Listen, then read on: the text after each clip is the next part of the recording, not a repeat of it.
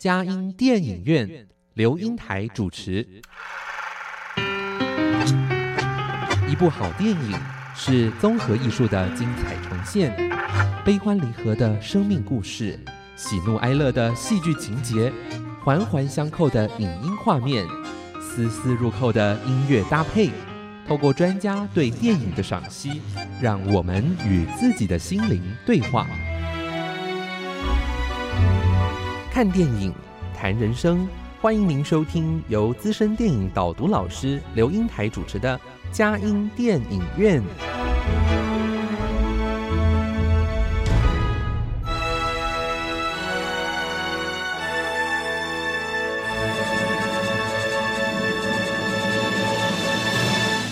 各位亲爱的听友，您好，这里是佳音 Love 联播网，欢迎您来到我们的佳音电影院。我是阳光丽丽美少女刘英台，在这个节目里，让我们能够看到一些优质的电影，分享电影中的真的是人如何人生的百态、悲欢离合、喜怒哀乐、美丽与哀愁，尤其是。哎，我们今天能够到那个西伯利亚的这个我们所呃不太熟悉又很神秘的地方，就是俄罗斯。哎，他们在那个呃跟我们现在不同的时代，所谓的史大林跟赫鲁雪夫的时代所所发生的事情，也就是我们非常敬仰的作家呃吴梦桥，他出了一本叫《归乡》哦，对于这样的一个。俄国的历史啊，哎，透过电影啊，能够对于俄罗斯的这个呃，就是亲子关系跟俄罗斯文化哈，借着电影能够让我们可以对这样的一个俄罗斯这神秘的一个国家，对美国大家都很熟悉，但对俄罗斯好像我们所看到的只是集权，呃，这样子的一个，好像在他们的艺术方面很很很很好，很丰富，但是在政治方面好像神秘一点，神秘的，对对。所以现在我发觉，这个吴梦桥，哎，梦桥，你以前做过了很多的编剧啊，一些散文小说，但是目前你好像变成一个俄罗斯的专家了耶。对我也很意外，当然不敢说专家，而是刚好写了这一本研究萨金塞夫嘛。安德烈·萨金塞夫他的《归乡》，所以出了这本书叫《归乡的亲子关系与俄罗斯文化》。这位导演让我想起我爸妈。对，那我意外发现哦，我的出版社就是这是新锐文创的出版社的责编。怀君小姐，她给我一个讯息，就是今年金马执委会他们会有一个，就请外国的一些导演来开，就李安导演找对邀请的，对对，网络上有看到，嗯，然后像肯洛区导演，还有这位沙金塞夫导演，他们会视讯教人编剧，哇，然后里面就提到这位导演，我就觉得哇，那他一定不知道我还研究了这本书，因为这是目前全世界唯一。呃，研究它，我可以说是最多次数，呃，就是专门谈这一部，对，还有他旁边的一些，譬如他其他部的小的电影，对对，哇，所以在这。这一次我们还特别这个再次邀请哈那个呃孟乔来我们当中，因为我们也是在二零二零进入人生影展的时候，你特别在这样当下里面为我们那有两两两次，一次在福中，一次在中正纪念堂。我这是在府中那一次，哦，对对对，府中哎，那个呃呃史达林死了没？对，七月二十三号播出，所以啊，那个当下哎我。从来没有听过这个俄罗斯的这个他们的历史啊，是呃，在被您用透过电影啊，来做一个呃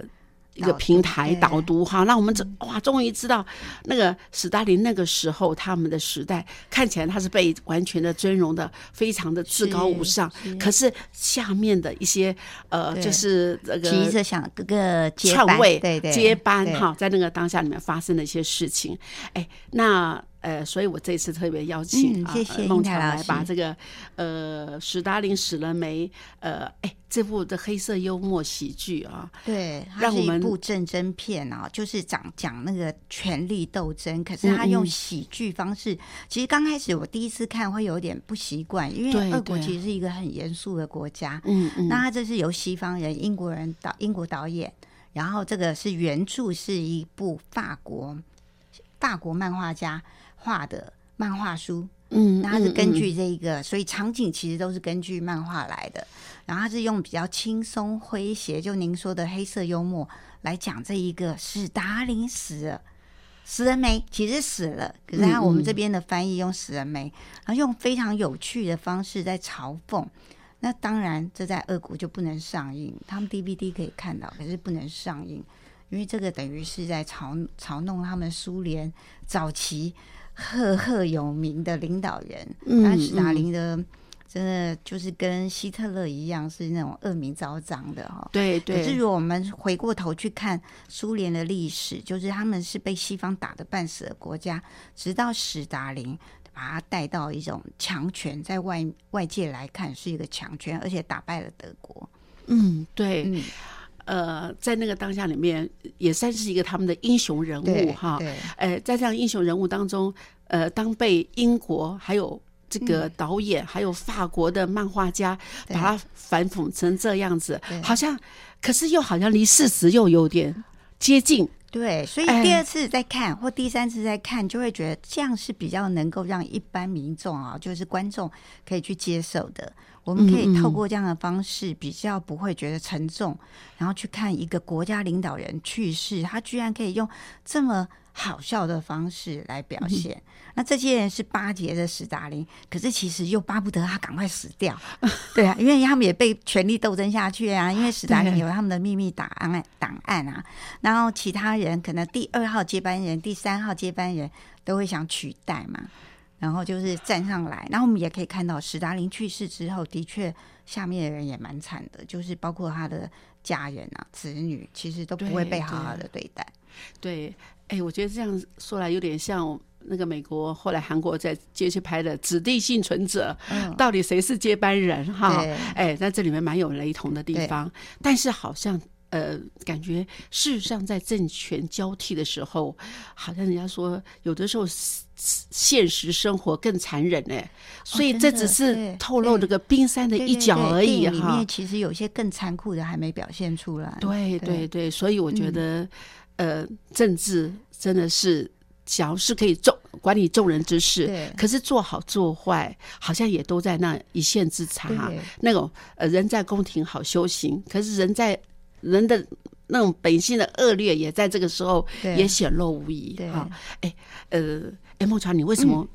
到后来成为一个俄国这个啊。历史的专家呢？我那时候是很意外要写论文嘛，我就在嗯想我要去研究哪一位导演，也想了蛮多的，譬如伊朗的、美国的。后来我发现归乡这位导演，他其实每隔几年就有电影，而且都会受到全世界瞩目。嗯，然后是俄国又是属于真的一般人不太知道的，嗯，对对，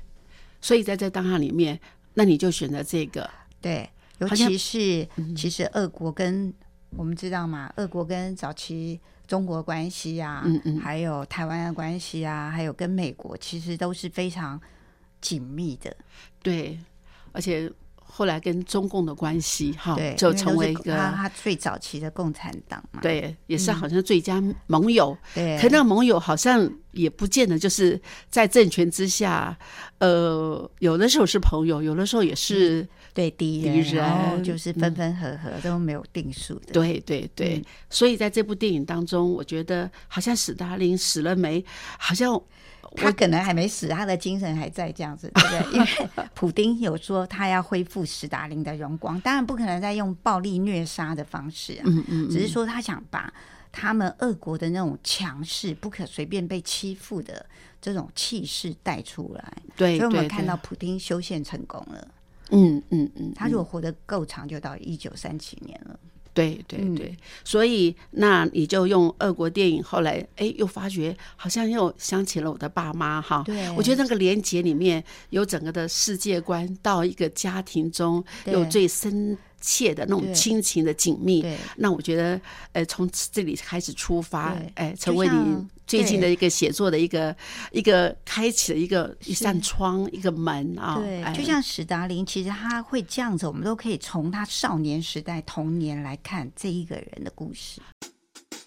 这里有星星、盼望和爱。分享喜乐，祝福平安，分秒守护城市心城灵。市心灵 FM 九零佳音广播电台。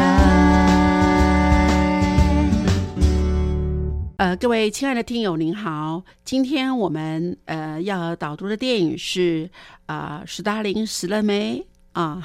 呃，事实上好像中国大陆叫做史达林之死啊。对呃，那我们是用一个反问句对啊。那在这当下里面，我们发觉呃是由英国的导演。啊，嗯。由法国的这个原创的一个这个呃呃漫漫画画啊，嗯。呃，拍出俄国的历史，好，嗯。俄国的近代史啊。那在这里面当下里面，哎，我们发觉，呃，好像在你有在侧说俄罗斯是只有 DVD，哎，那也还不错，DVD 还是可以看，对一定很多人想看哈。嗯对，而且好像在那个俄罗斯以外的一个他的以前的那个什么苏联的成员里面的国家里面，呃，吉尔吉斯啊、亚塞拜然啊、哈萨克都是被禁映的哈，为了支持他原来的老东家对。俄罗斯啊。但是我们发觉，哎，他还是有很多的，好，这部电影也得很多奖哎。是，啊，对，哎，我觉得为这种嘲讽剧还是会蛮受一般人喜欢的。对对，嗯，尤其他的拍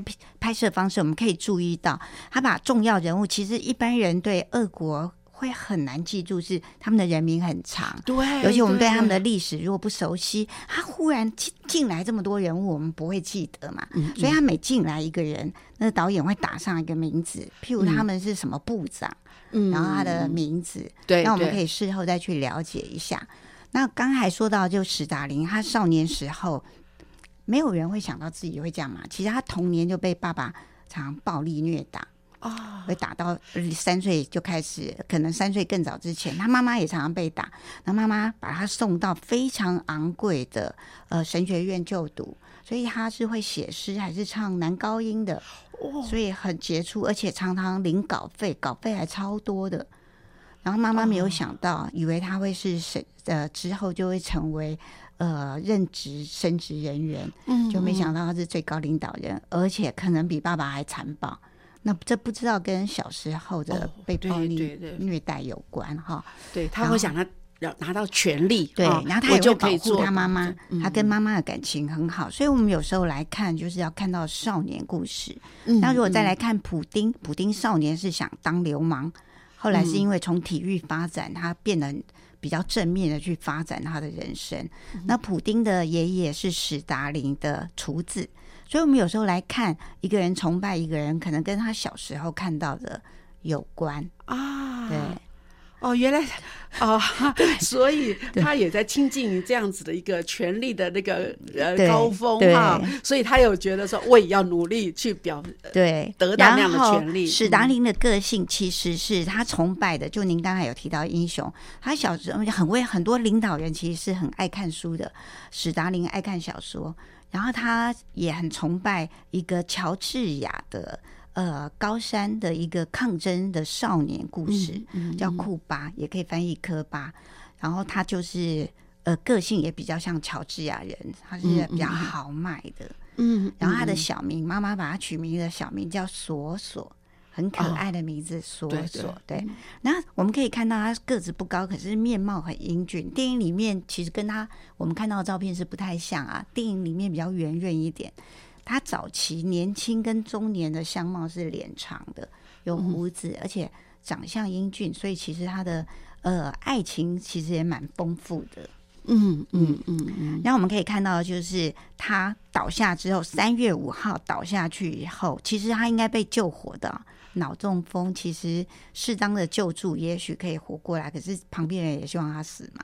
啊，对，因为怕被清算啊什么的，所以他的很多好医生都都被他清算走了，对，还有说史达林把一些音乐家啊、最好的医生啊，不是到了呃呃牢狱受牢狱之灾，不然就是到哪里西伯利亚之类的，或者处死出。去啊，对，所以其实找不到医生的，啊也找不到什么指挥家。那我们知道他们的音乐、医学啊、嗯科学都很发达的。那我们讲到呃，片中有出现他儿子，其实这是第二任老婆的儿子，嗯也就史达林跟第二任老婆生的，他很疼这个儿子，他是空军嗜酒喝酒，最后是喝酒死掉，其实是被软禁在监狱里。我们也可以说，或许被毒害死都很难说，对不对？嗯他跟爸爸关系其实很好。那我们看到史达林死了没里面的女儿也跟爸爸很好。那事实上，他爸爸对他就是很保护，爸爸不信任周遭的他的同僚。如果他去嗯嗯同僚，我们可以看到片子里面，其实这个女儿跟爸爸某些同事也很熟啊。嗯，可是他们会不会真正保护他，还是有其他的想法？我们不知道。然后他说是被送到国外去，可能是儿子是男的，很难被送出去，怕被叛怕叛变嘛。女儿被送出去，结果也是其实命运也不太好。后来他在美国成为作家，把史达林的姓氏改掉，不然可能在西方也很难生存，会被记得是史达林的女儿。他成为作家，就把爸爸的故事写出来，当然是批判爸爸。我们也不知道他是真心想批判，也许也是，也许也是为了生存。嗯，然后妈妈呢，史达林的这个第二任太太是自开枪自杀死的，所以这里面有提到就是开枪，所以第二第二任老婆就是这个儿子片中这个儿子，因为受到妈妈自杀的打击，所以然后我们可以看到他个性也很狂躁嘛，嗯不是随便可以被呃驯服的这样的人。事实上，史达林这跟第一任老婆感情也很好，第二第一任老婆是伤寒死掉。他很想念这老婆。那他们有一位儿子，这大儿子在苏德战争死掉，史达林对这个儿子就蛮严苛的。然后史达林也其实也有一个养子，就是他的呃同事过世嘛，战争以前的内战啊，世界大战很多，还有这个杨子呢，其实在历经苏联倒下之后，也是自杀死掉，不能面对国家这样的转变。那我们如果谈到苏联的历史，苏联的最后一任领导人是戈巴契夫，那是和平的政变转移啊，在八一九，所以叫八一九事变，他被软禁三天，就是让出这个政权，从此苏联就是叫俄罗斯，简称俄罗斯了。对对对，对，然后我们还知道、哦戈巴契夫算命很好，他后来还到处到世界各地很高酬劳的演讲，然后还得到诺贝尔和平奖。对，哇！我我我发觉这个 木桥如数家珍的把他们家的这个家族史，呃，都所以我要很快的很快地讲出来，呃对才多多谈一些呃这方面哈。哎，那我原来我们说之前叫苏俄，呃，对经过八一九事件以后就变成俄罗斯。对，那呃，那原来的好像那个苏联，它有很多的一个哦，对，一些邦联啊，哎一些国家也在，因为在苏联解体之后，就会成为不同的国家，有的就独立了嘛。对对对，所以我上次来就是英台老师节目介绍《归乡》这部电影，其实他谈的就是苏联解体，对。他对人民有什么改变？对对，嗯。所以在这当下里面，呃，好像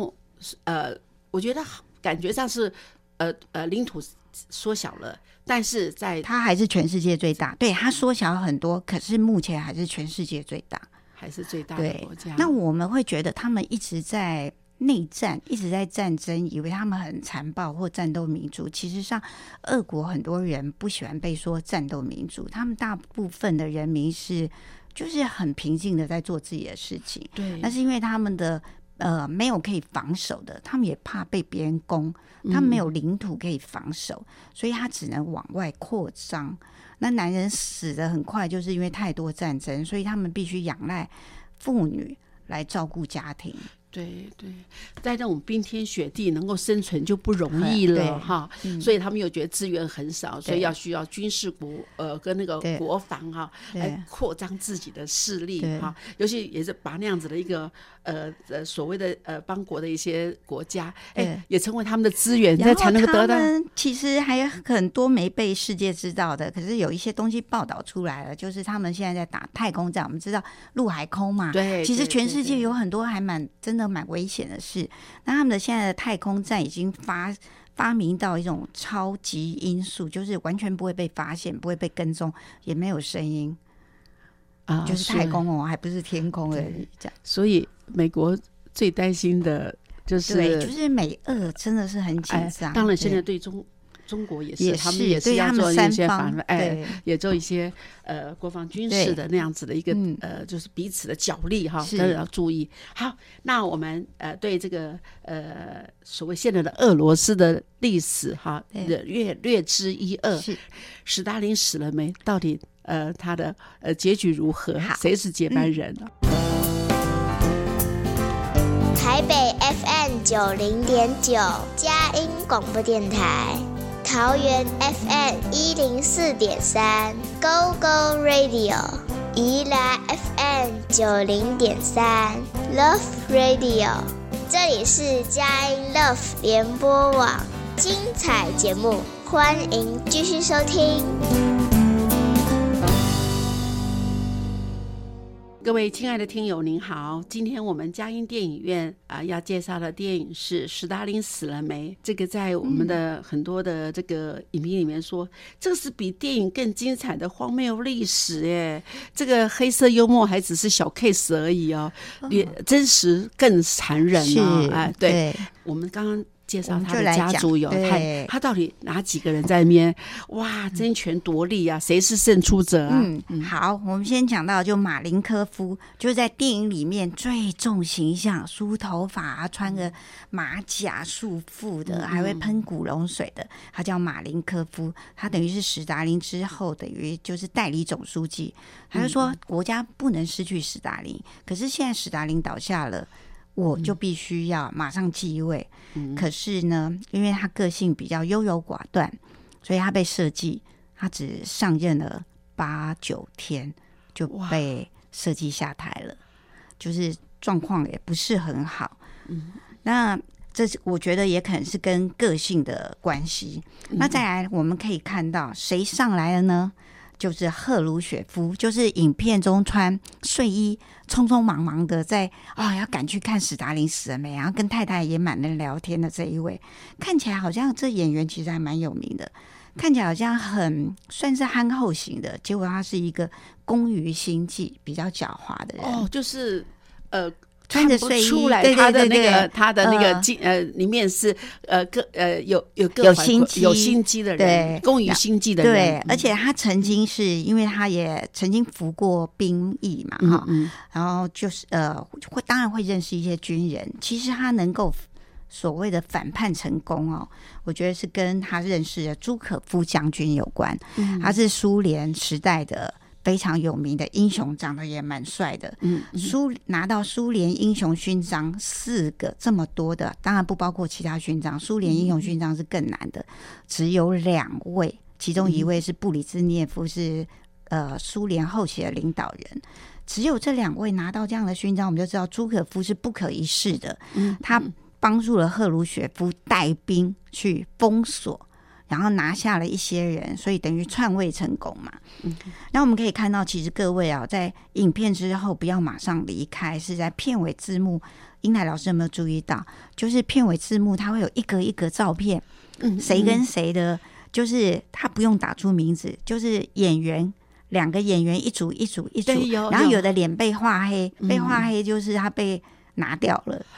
他可能就是状况被拿下台了，可能死了，可能坐牢了之类的。哎，我觉得这个呃导演很用心啊，对他会知道你们会看得很混乱，所以呢，我不用说的，我用那个画面来告诉你们照片。他们的历史是怎么样的，比对，对，然后我还上网去看这些真实人物跟譬如演员长得像不像哎之类的。对对对，我看了，对，然后我们看到非常凶残的一个，等于是那个国家特务头子，叫嗯。贝利亚。嗯贝利亚其实是等于呃马马林科夫之后，在下面他其实也应该算是可以接班，嗯。可是他太鲁莽了。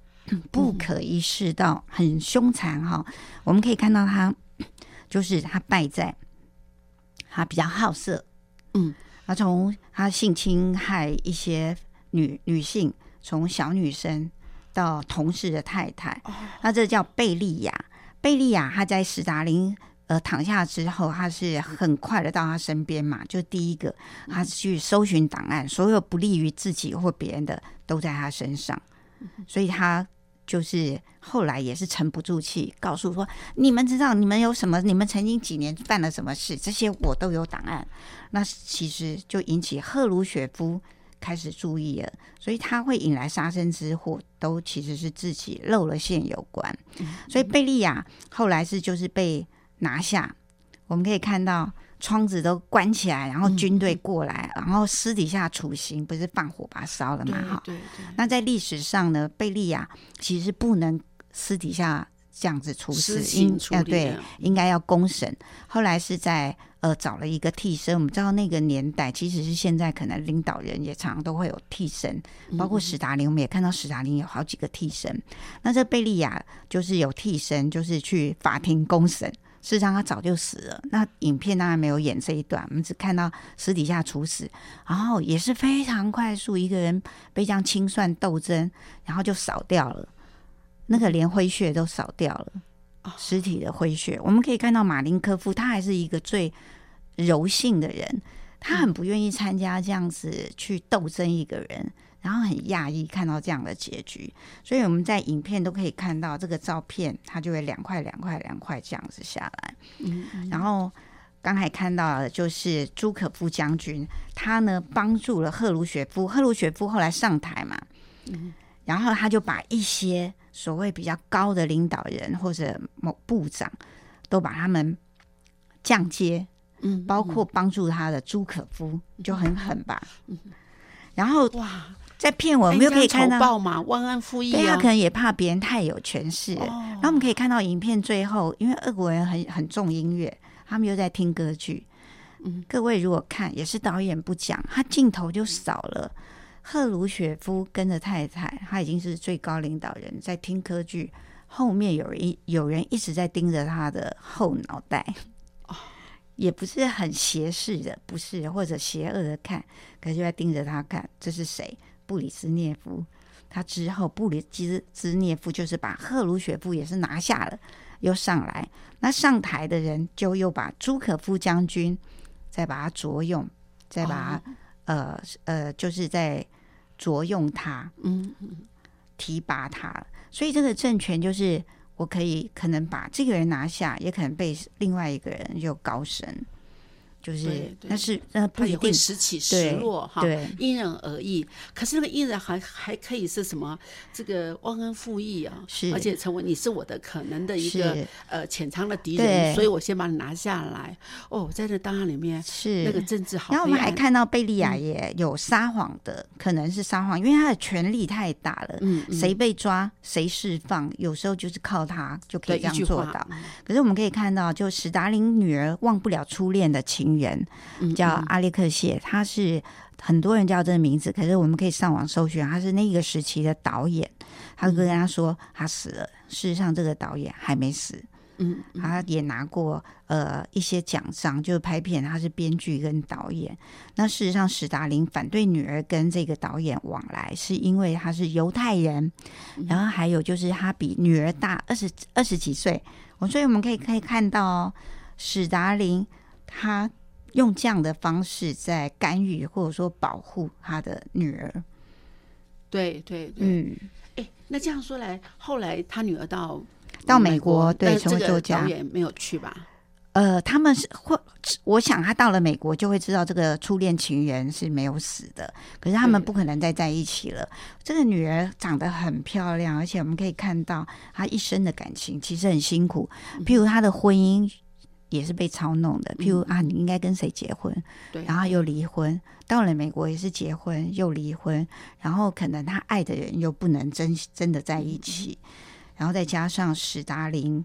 呃，他处于是这样的时代，然后妈妈又是妈妈为什么会自杀？对，就是呃，有一个呃乌克兰大饥荒，我们可以再参考一部延伸阅读的电影，就是去年的呃今年的。普利兹记者这部《Mr. Jones》，然后他讲的就乌克兰大饥荒，也就是在史达林执行的农场改革计划。其实这个农场改革是好的，可是它引起了一些大饥荒，又封锁消息，所以有一个真人实事，就是用普利兹记者这个去拍。那这个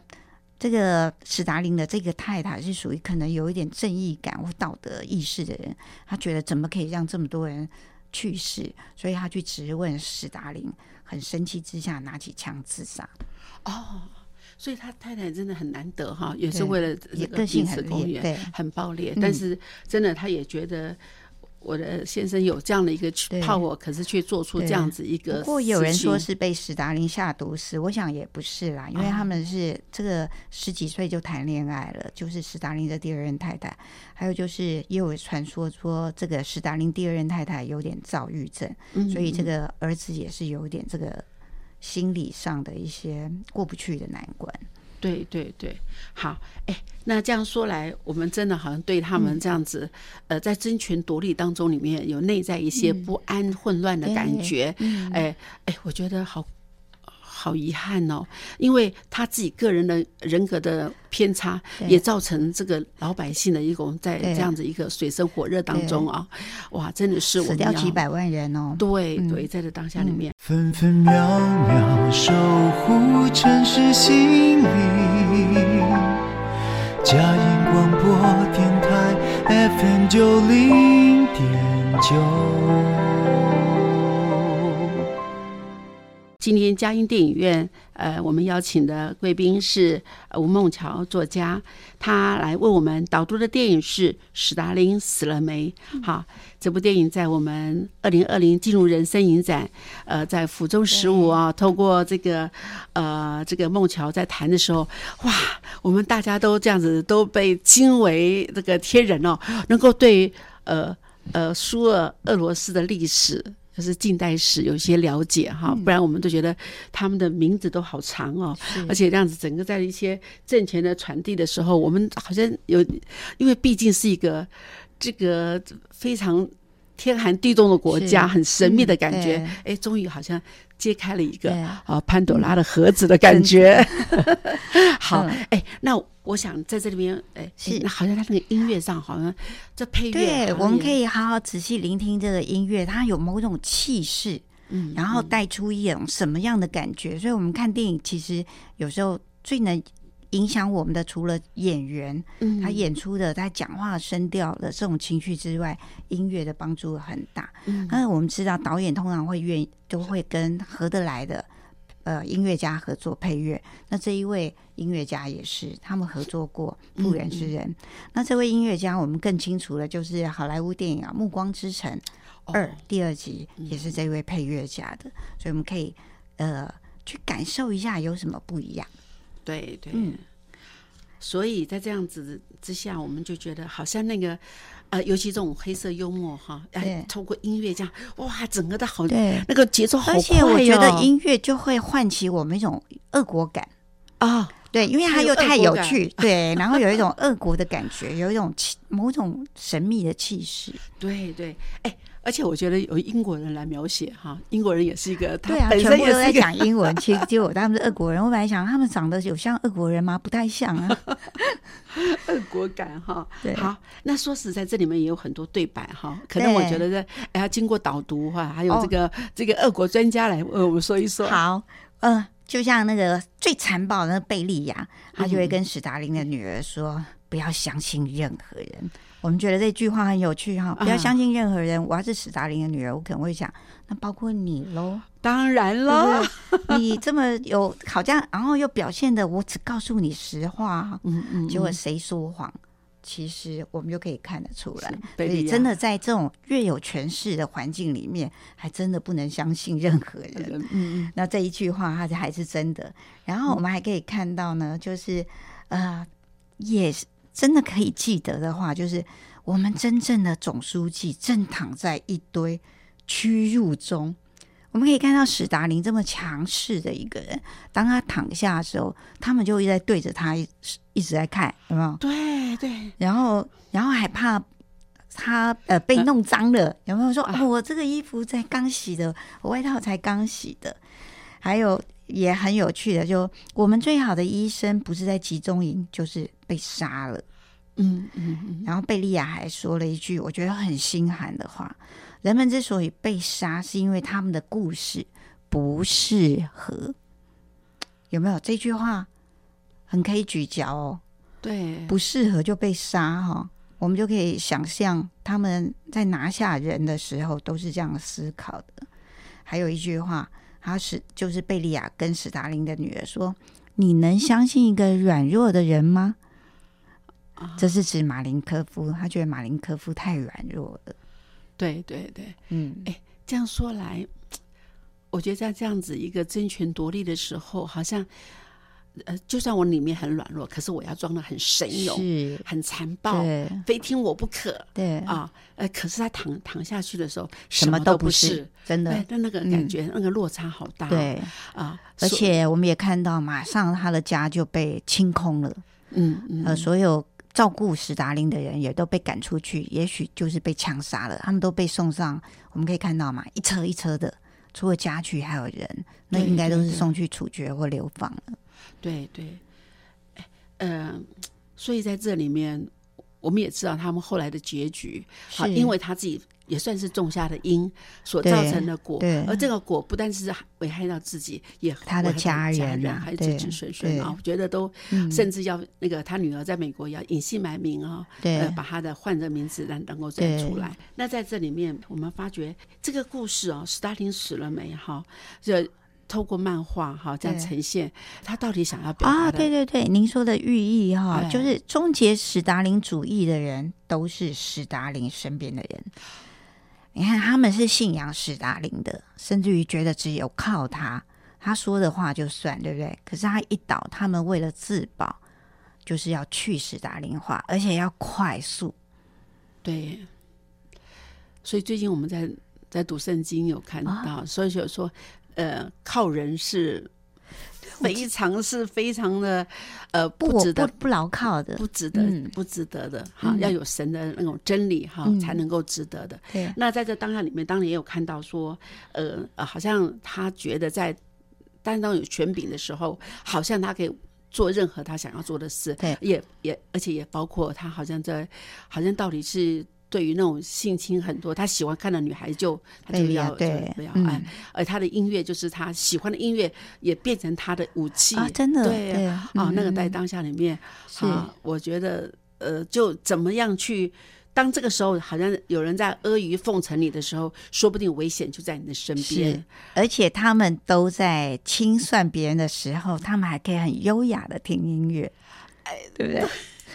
好像那别人很紧张，要去布置这一切。对对对对，哦，那个那个嗯同时的一个画面哈，又在音乐厅，又在办公室，又在各样的不同的场景哈。对，节奏还掌握的蛮不错的。对对，这部电影嗯真的是那个，所以我觉得在这里好像我们发觉这个俄罗斯的这个小说的被你这样子